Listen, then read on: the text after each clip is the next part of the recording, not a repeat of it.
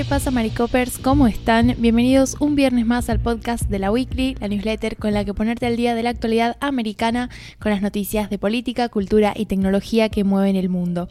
Mi nombre es Anita Pereira, haciendo periodismo desde San Juan, Argentina, y hoy vengo a contarles sobre Paraguay, Netflix y Florida. Como saben, cada viernes tenemos la columna de la Weekly Electoral y en este caso es de Paraguay porque bueno, hay que ir un poco calentando motores para estas elecciones que van a tener lugar en abril, donde alrededor de 4 millones de paraguayos van a estar eligiendo a su próximo presidente. También van a renovar 45 senadores, 80 diputados del Congreso y gubernaturas y miembros de las juntas departamentales. Pero bueno, vamos a poner el foco, al menos en esta columna, en lo que va a ser la elección presidencial.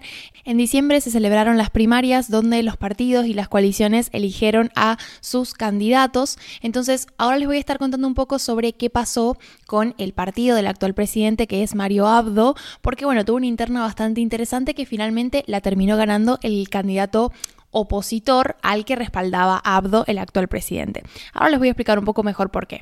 El partido del actual presidente es el Partido Colorado y es un partido que tiene una gran trayectoria dentro del país porque, salvo un par de excepciones, lleva las últimas siete décadas gobernando el escenario político de Paraguay un pequeño recordatorio de un apunte muy importante que hice en la newsletter sobre los grandes titulares de 2023, que tiene que ver con el régimen electoral de Paraguay, que es diferente a algunos de los países que hemos ido siguiendo desde la Wiggly, como Colombia, como Brasil. En Paraguay el presidente no puede ser reelecto, entonces tienen un mandato único y ese mandato es de seis años, no de cuatro como en, muchos de los países, en Estados Unidos también, por ejemplo, es como, bueno, tienen un mandato un poco más largo, pero es un mandato único. Entonces, en esa se encuentra el actual presidente, que bueno, no puede renovar mandato y de hecho el plan, digamos, que había de que la figura del vicepresidente lo sucediera, un poco se frustró porque el vicepresidente de Mario Abdo estuvo envuelto en un escándalo vinculado con la corrupción y de hecho es una denuncia que hace Estados Unidos y esto obviamente ha terminado afectando al partido bastante. Ya voy a hablar un poco de cómo se, vincula eso con las, oportunidades que tiene la oposición, pero puntualmente lo que hizo es restarle como un poco de, no sé si credibilidad, pero un poco de legitimidad, sí, al gobierno de Abdo. Y lógicamente puso los ojos en las figuras del Partido Colorado porque de hecho el vicepresidente de Abdo no fue el único. Entonces, en la interna del Partido Colorado en diciembre se enfrentaron estos dos grandes candidatos. Por un lado teníamos a Arnoldo Wiens y por otro a Santiago Peña. Wiens, que es exministro de Obras Públicas y Comunicaciones, era el candidato que propuso Abdo para sucederlo. Y esto fue así porque, como les decía, no pudo nombrar a su vicepresidente. El vicepresidente de Abdo, de hecho, renunció a su cargo luego de todo este escándalo que les contaba de corrupción. Se llamaba Hugo Velázquez y en agosto del año pasado fue señalado por Estados Unidos como significativamente corrupto. Esto, digamos, vino acompañado de algunas sanciones por parte de Estados Unidos que a raíz de unas investigaciones que Velázquez había incurrido en ciertas cuestiones que perjudicaban la salud democrática del país de Paraguay, entonces le vedaron la entrada al país y de hecho tampoco puede hacer uso de su dinero en Estados Unidos. Esto vino acompañado de, o sea, antes de esto Estados Unidos también había estado sancionando a otras figuras, entre ellas a Cartes, que es quien yo les decía que era importante, Horacio Cartes, el que apoyó a Santiago Peña, que es el otro candidato de las internas del Partido Colorado. Bueno, eh, Cartes es expresidente de Paraguay, y también tiene vedado el ingreso a Estados Unidos a raíz de estas investigaciones, porque de hecho el Departamento de Estado de Estados Unidos sostiene que hay pruebas de que este expresidente llevó a cabo acciones que socavan las instituciones democráticas paraguayas. Un poco como que durante su administración hubieron muchas irregularidades que aparte fueron percibidas por la población como, bueno, algo que sucedía con un cierto nivel de normalidad. Entonces, Estados Unidos aplica estas sanciones a estos dos personajes que son del Partido Colorado y que lógicamente han influido en la figura del Partido Colorado, sobre todo Velázquez que estaba en ejercicio de funciones como vicepresidente, luego dimite y ahora sí volvemos a las internas que se celebraron en diciembre. Entonces, Wiens, que es el candidato que nomina Abdo, finalmente pierde, obtuvo menos del 38% de los votos y gana Peña, que es el candidato que estaba apoyado por el expresidente Cartes, que también ha sido sancionado por Estados Unidos. Peña tiene un historial de carrera política al interior del Partido Colorado bastante interesante. De hecho, bueno, además de ser ex ministro de Hacienda, él compitió con Abdo por la nominación en las elecciones pasadas, que bueno, finalmente la gana Abdo y luego Abdo gana la presidencia.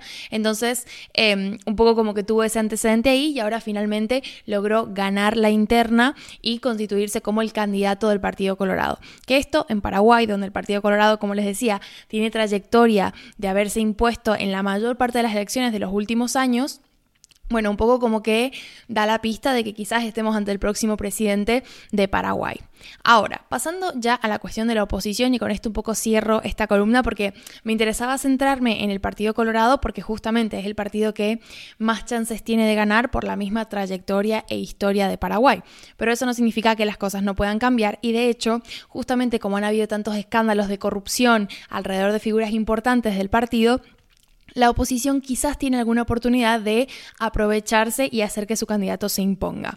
¿Qué tantas posibilidades van a ser? Bueno, lo vamos a ir analizando en el transcurso de las próximas semanas, pero por lo pronto quería contarles que la oposición se alió, se unió bajo una gran coalición que se llama Concertación para un Nuevo Paraguay, que integra a 23 partidos y asociaciones políticas de la oposición. La fórmula presidencial de este bloque político está liderada por Efraín Alegre, que es de corte liberal, y la exministra Soledad Núñez, que lo acompaña como candidata a vicepresidenta.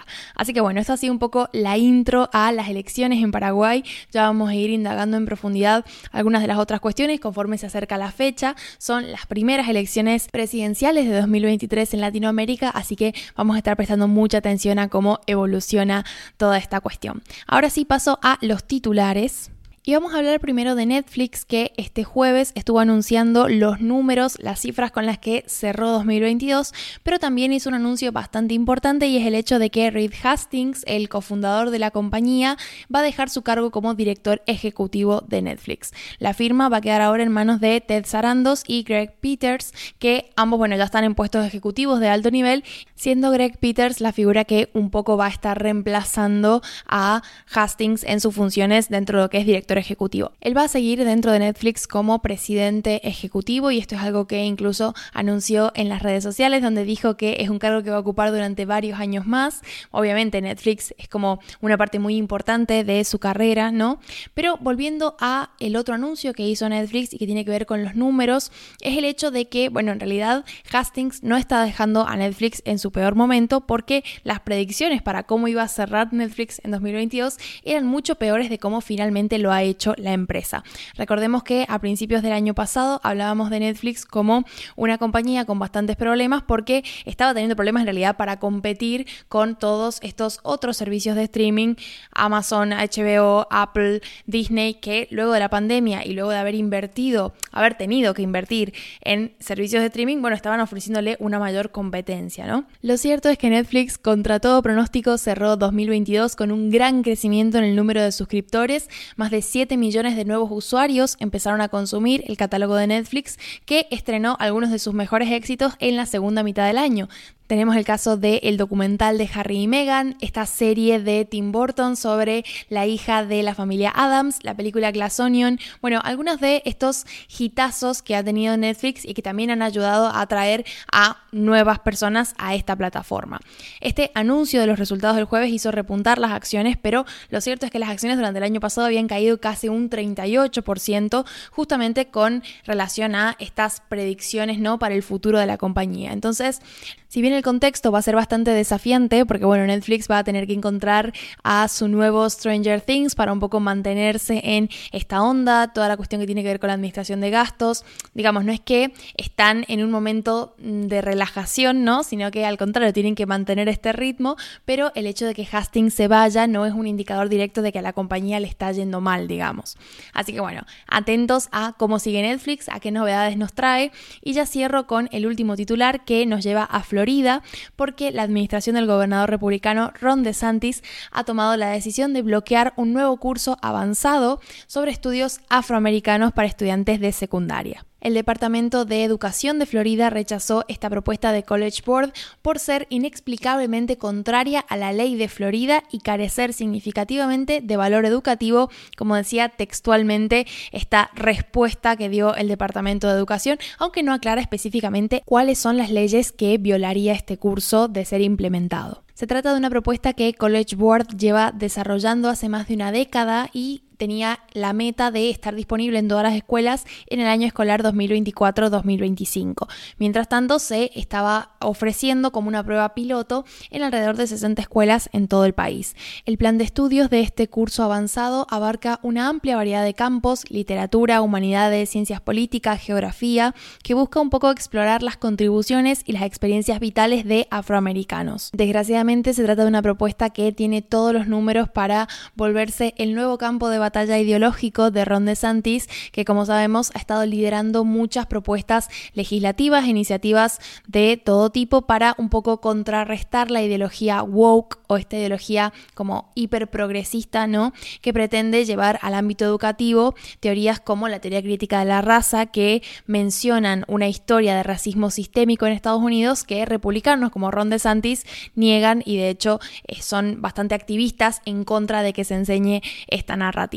Así que bueno, veremos cómo evoluciona esta cuestión y si de alguna manera el College Board logra negociar para que se apruebe, pero por lo pronto está bastante en veremos la cuestión. Así que bueno, eso ha sido todo por mi parte, espero que estén cerrando la semana de la mejor manera. Como saben, en la newsletter hay enlaces para profundizar en cualquiera de las tres noticias, los tres titulares de los que hablé ahora, pero también están los enlaces del monitor electoral, que son noticias de aquí de América, de allá, de elecciones, no de elecciones, pero que bueno, de alguna forma contribuyen a complementar esta selección de noticias que hacemos para ustedes. Así que primero, chequeen los enlaces, segundo, Francia y tercero, que tengan un buen fin de semana. Adiós.